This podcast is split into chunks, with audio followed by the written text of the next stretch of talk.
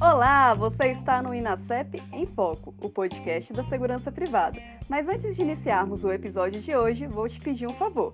Se esse conteúdo fizer sentido para você, tira um print desse episódio e marca a gente no Instagram, @inacep_oficial. Queremos saber sua opinião e levar conteúdos de qualidade para o seu dia a dia. Fique agora com o conteúdo de hoje.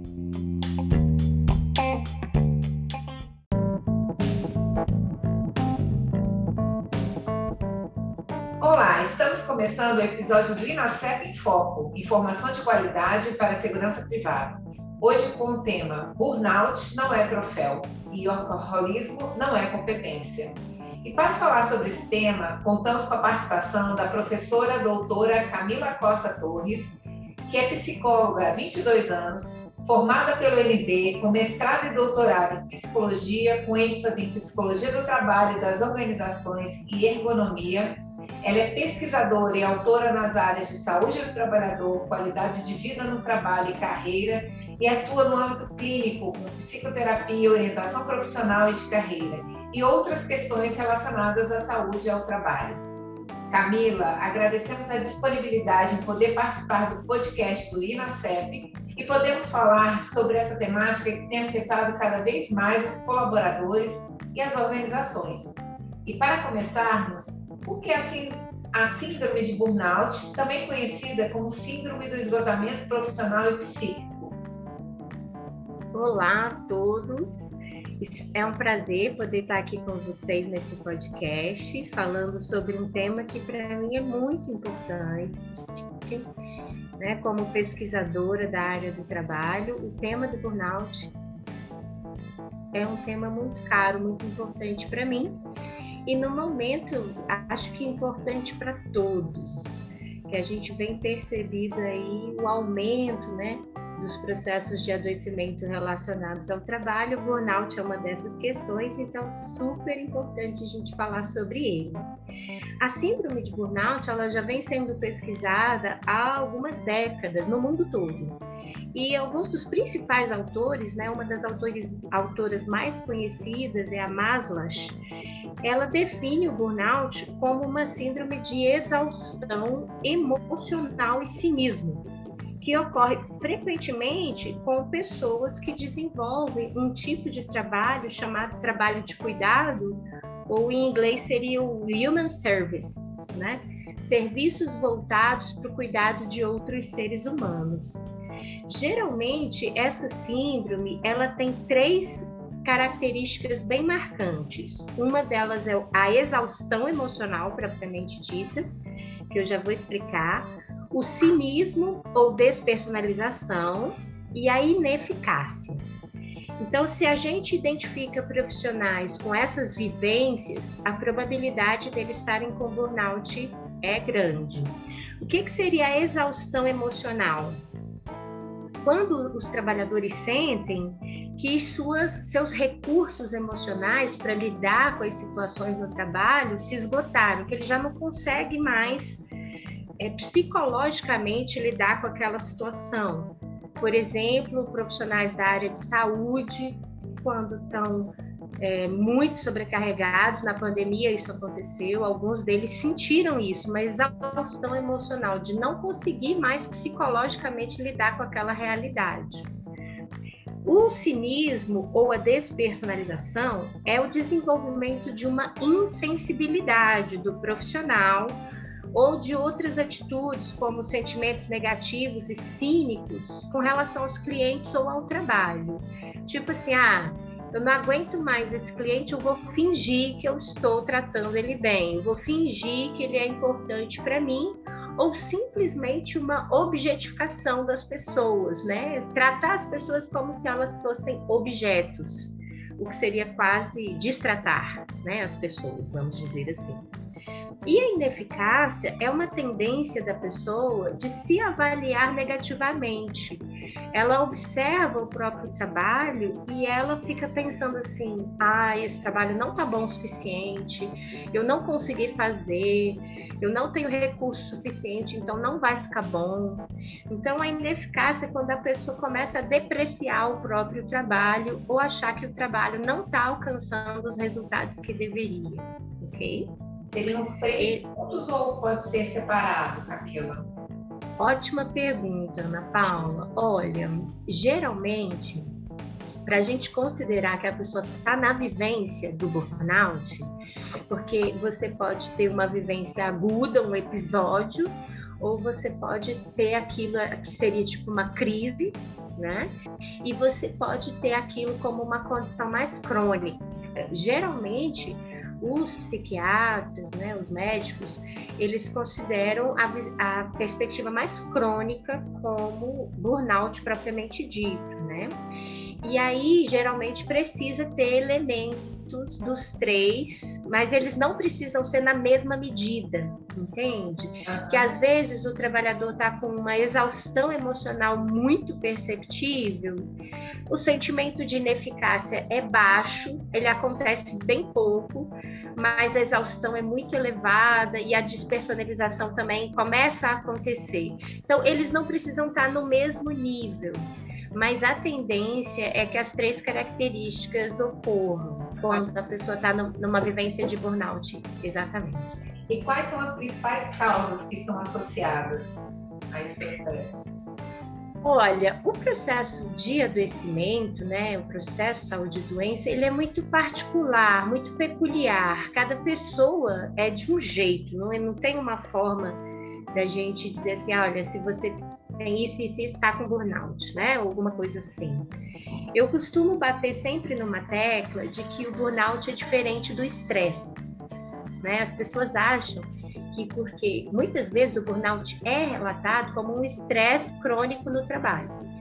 Só que na verdade, a vivência do estresse, ela é uma vivência cotidiana. Todo mundo realmente experimenta estresse todo dia e a gente tem um estresse que a gente chama de estresse negativo, que vai adoecer, pode adoecer, e a gente tem uma vivência de um estresse que é cotidiano mesmo, que o estresse é uma reação a uma adaptação que o ambiente te demanda. Então, o estresse realmente a gente tem cotidianamente, mas o burnout não. Então, adoecer de burnout não é frescura da pessoa, não é todo mundo que vai ter burnout, não é só cansaço, né? A pessoa não adoece porque quer ou porque ela é fraca. É real trabalho e com as realidades do trabalho, a forma como a pessoa se, li, é, se liga, se conecta com aquela atividade que ela faz. Então, o burnout está relacionado ao tipo de trabalho, a como ele é feito, como esse trabalho é gerido, né, administrado e como a pessoa lida com o trabalho. Então, não é só um estresse.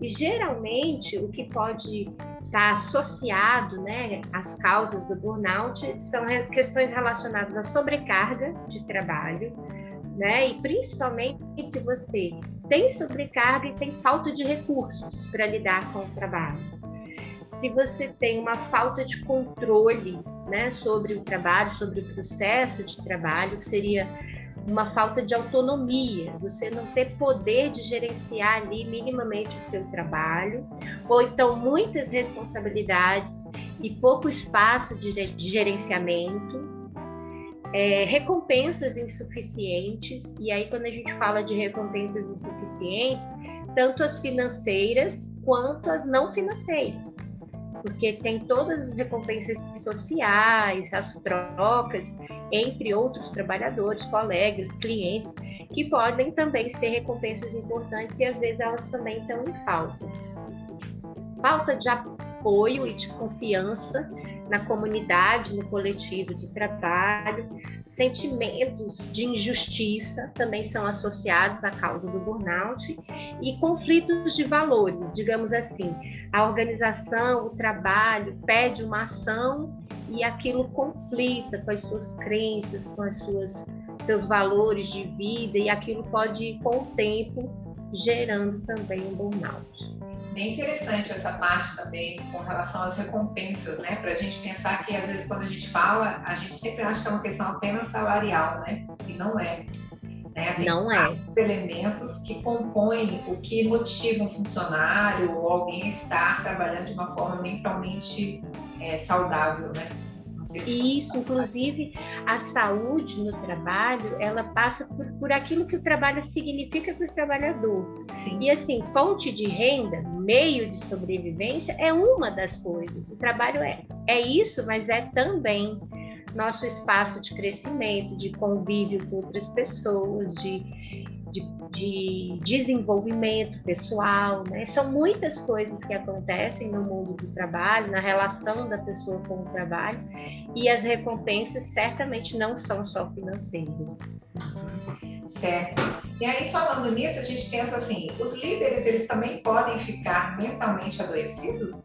Ou é apenas... Sim, certamente, Ana Paula, os líderes podem ficar adoecidos e, na verdade, todas, todas as pessoas né, que constituem ali o espaço, o ambiente, o meio de trabalho, é, não tem, infelizmente, né, não tem assim uma coisa que a gente pode dizer, olha, essa categoria está tranquila, não, não vai adoecer. Infelizmente, não. Os líderes podem adoecer sim, porque depende da forma como eles lidam com essa liderança, com esse lugar, né, que eles ocupam no mundo do trabalho, na relação com os subordinados. Então, a liderança muitas vezes ela exige muito do líder, em muitos sentidos, né? Relacional, emocional, cognitivo, afetivo, enfim. Exige de muitas formas. Então, dependendo de como esse líder se compromete com a organização, com o trabalho, com os liderados, ele pode sofrer muito, muito desgaste, né? Muita, muito cansaço, muita e, chegar à exaustão. Então ele pode adoecer de burnout, ele pode ter alguma questão ligada à ansiedade, outras compulsões, vícios, né? Infelizmente, são muitas possíveis formas de adoecimento, sim, que podem estar ligadas ao, à posição de liderança. Certo. A gente falava um tempo atrás muito da questão de ser alcoholic, né? De uhum. um viciado, né? Na questão do trabalho. Uhum. A senhora considera que essa doença pode ter advindo da ação é, alcoholic dessas pessoas, o excesso de trabalho? Essa sua pergunta é interessantíssima e a gente vem identificando, né, cada vez mais os colegas pesquisadores estão trabalhando com essa temática, porque o workaholic, é, durante um tempo, inclusive as pessoas achavam fantástico, ah, eu sou viciado em trabalho, né? Na nossa sociedade tem assim, digamos, um um status. É como se fosse bonito dizer que é viciado em trabalho, mas não é. Gente, não é vício, é, é, um vício, né? Não é porque é numa questão socialmente aceita como o trabalho, inclusive necessária, né? Que é bom para a saúde, não é bom para a saúde, né? O vício não é bom. Então, hoje em dia existem pesquisas relacionadas né, ao workaholic ou workaholism, né, que seria o workaholismo, né, se a gente trouxer para o português. E é importante colocar que esse, essa pessoa workaholic é uma pessoa que tem um vício pelo trabalho, uma compulsão, né? E a pessoa que desenvolve burnout, ela desenvolve burnout num quadro agudo ou crônico em função do esgotamento em relação ao trabalho. Ela se esgotou emocionalmente para lidar com aquele trabalho. Então, sim, tem uma relação muito presente, né? As pesquisas estão mostrando que geralmente a pessoa workaholic, ela tem sim uma grande probabilidade de desenvolver burnout. Mas não necessariamente toda pessoa que desenvolve burnout é o workaholic, tá? tá? Então, assim, o workaholic, e também nem toda pessoa workaholic vai desenvolver burnout. Não é uma é, predispondo a outra, né? Vamos dizer assim. Mas a gente observa uma conexão, uma relação entre esses comportamentos, né? Uma relação profunda, né? É, até eu estava dando uma observada, né? Uma pesquisa recente do ano de 2020, né? Na área de psiquiatria e psicologia médica lá em Portugal, um autor Melo ele fez exatamente uma análise de várias produções, várias pesquisas entre workaholismo e burnout. E ele encontrou uma forte relação entre quem é o workaholic e a probabilidade de desenvolver burnout. Certo. Doutora Camila, quais são os possíveis caminhos para não se entrar ou para sair dessa situação de burnout? Ah, essa pergunta é importantíssima e excelente, né? Vamos falar como tentar evitar, como sair dessa condição, né?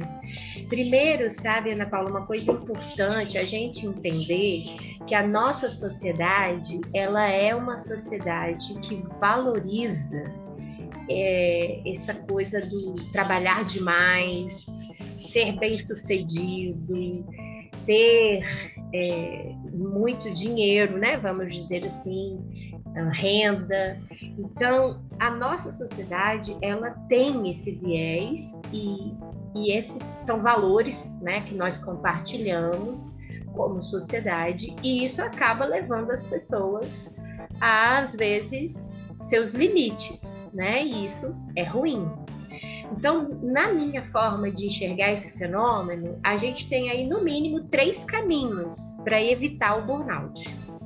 O primeiro caminho eu chamo de organizacional, que é exatamente as organizações entenderem até recentemente, né, nesse ano, em janeiro desse ano, o burnout foi reconhecido pela OMS como uma doença relacionada ao trabalho, né?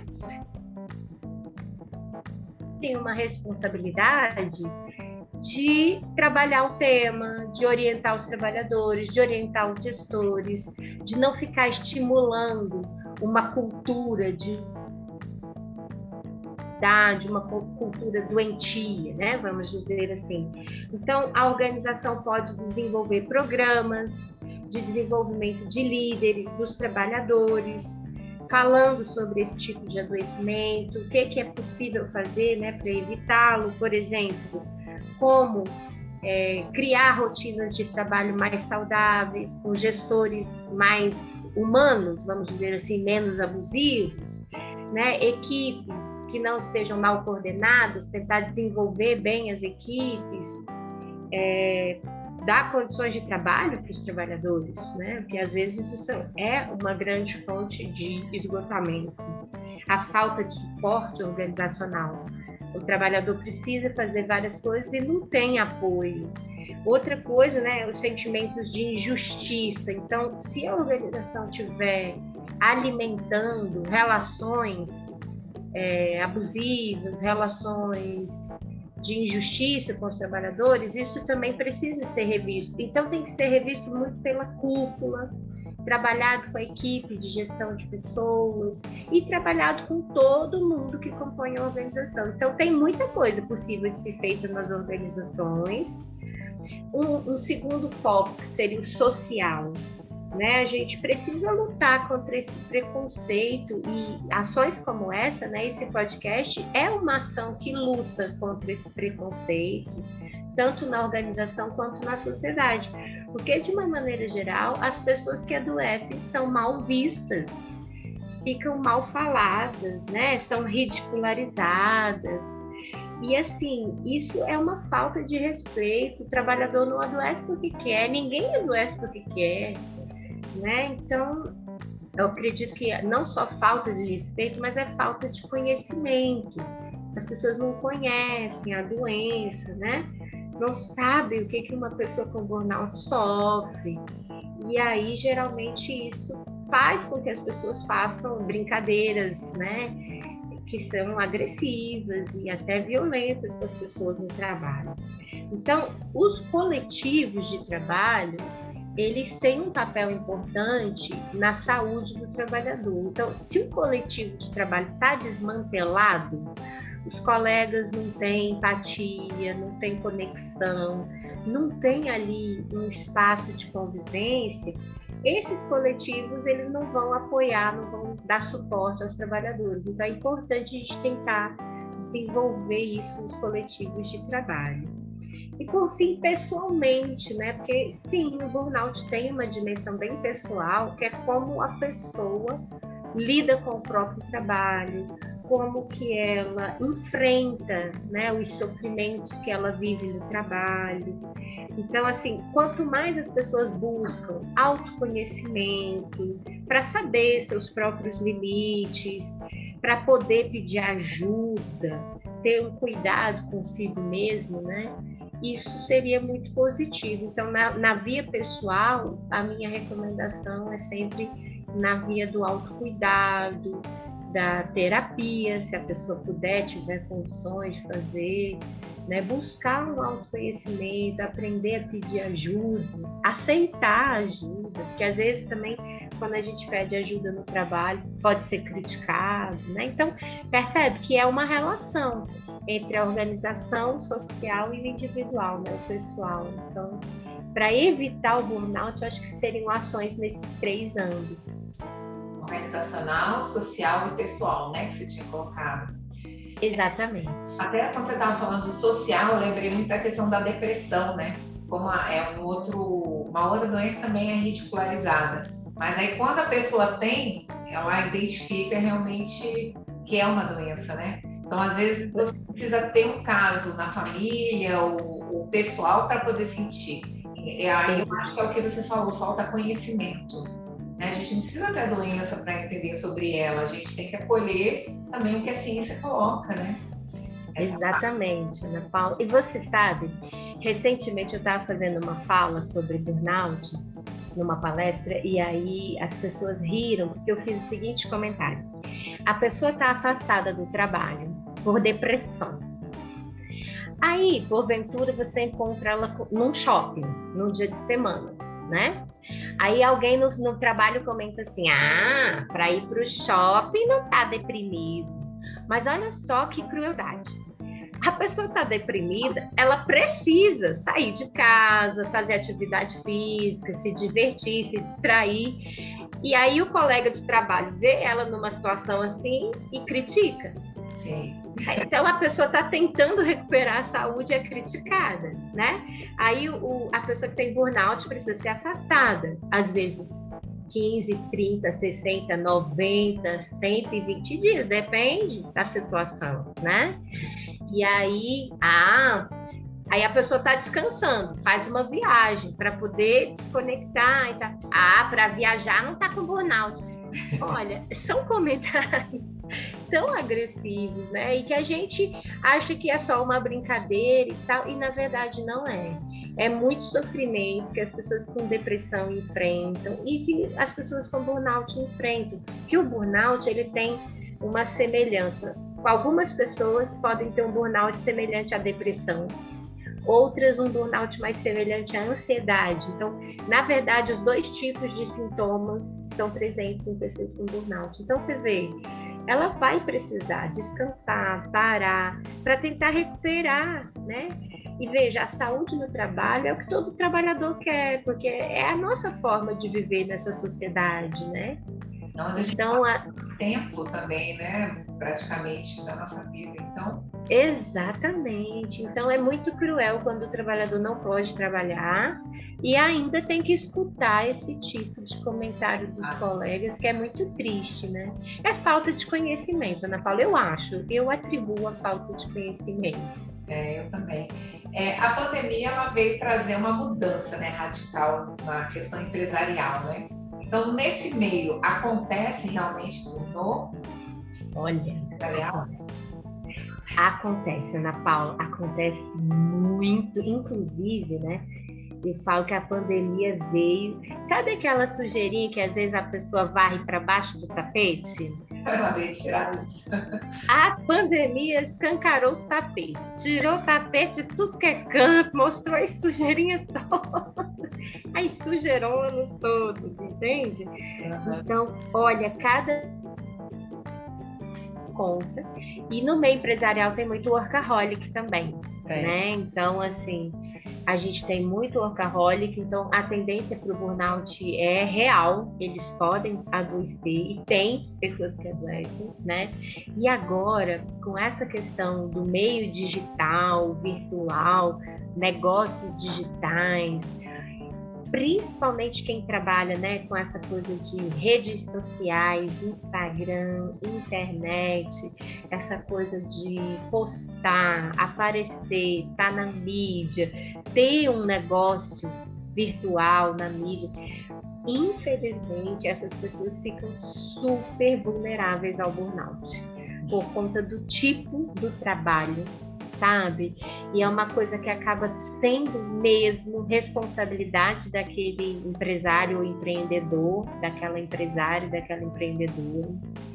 E a pessoa se dedica de manhã, de tarde, de noite, de madrugada, e fica olhando os números e, nossa, infelizmente é muito possível, sim, o adoecimento do burnout nesse meio empresarial, principalmente nesse meio empresarial digital, virtual.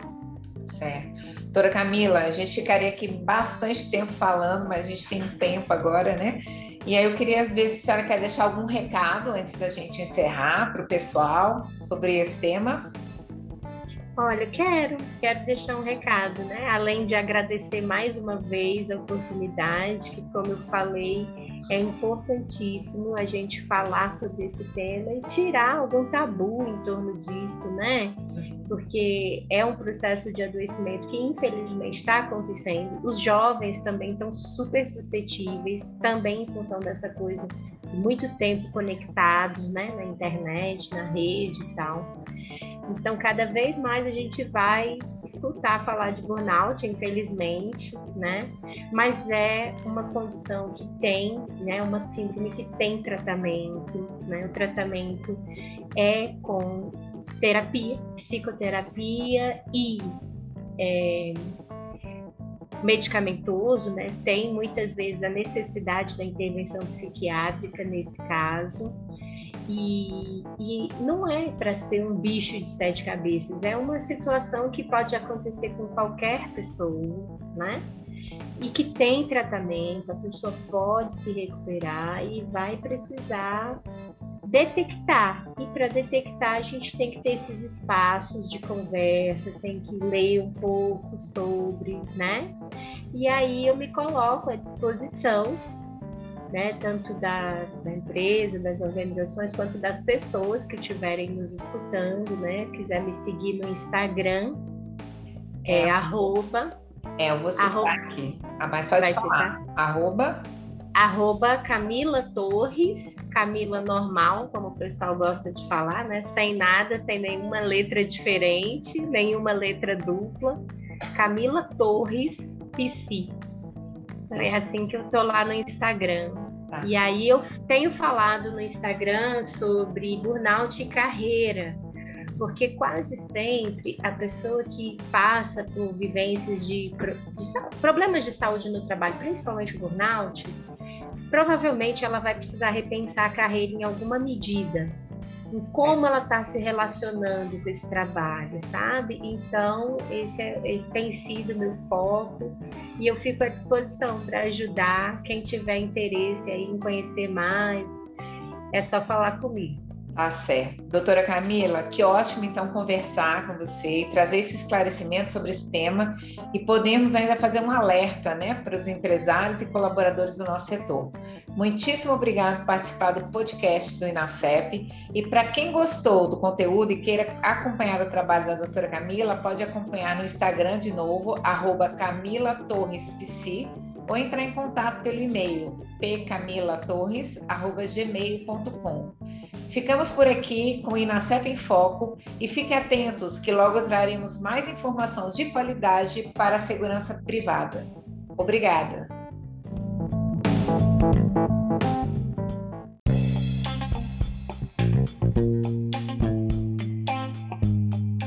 E esse foi o episódio de hoje do Inacep em Foco. Se o conteúdo gerou valor para você, deixe seu comentário nas nossas redes sociais. Ah, e não perca o nosso próximo episódio. Até mais!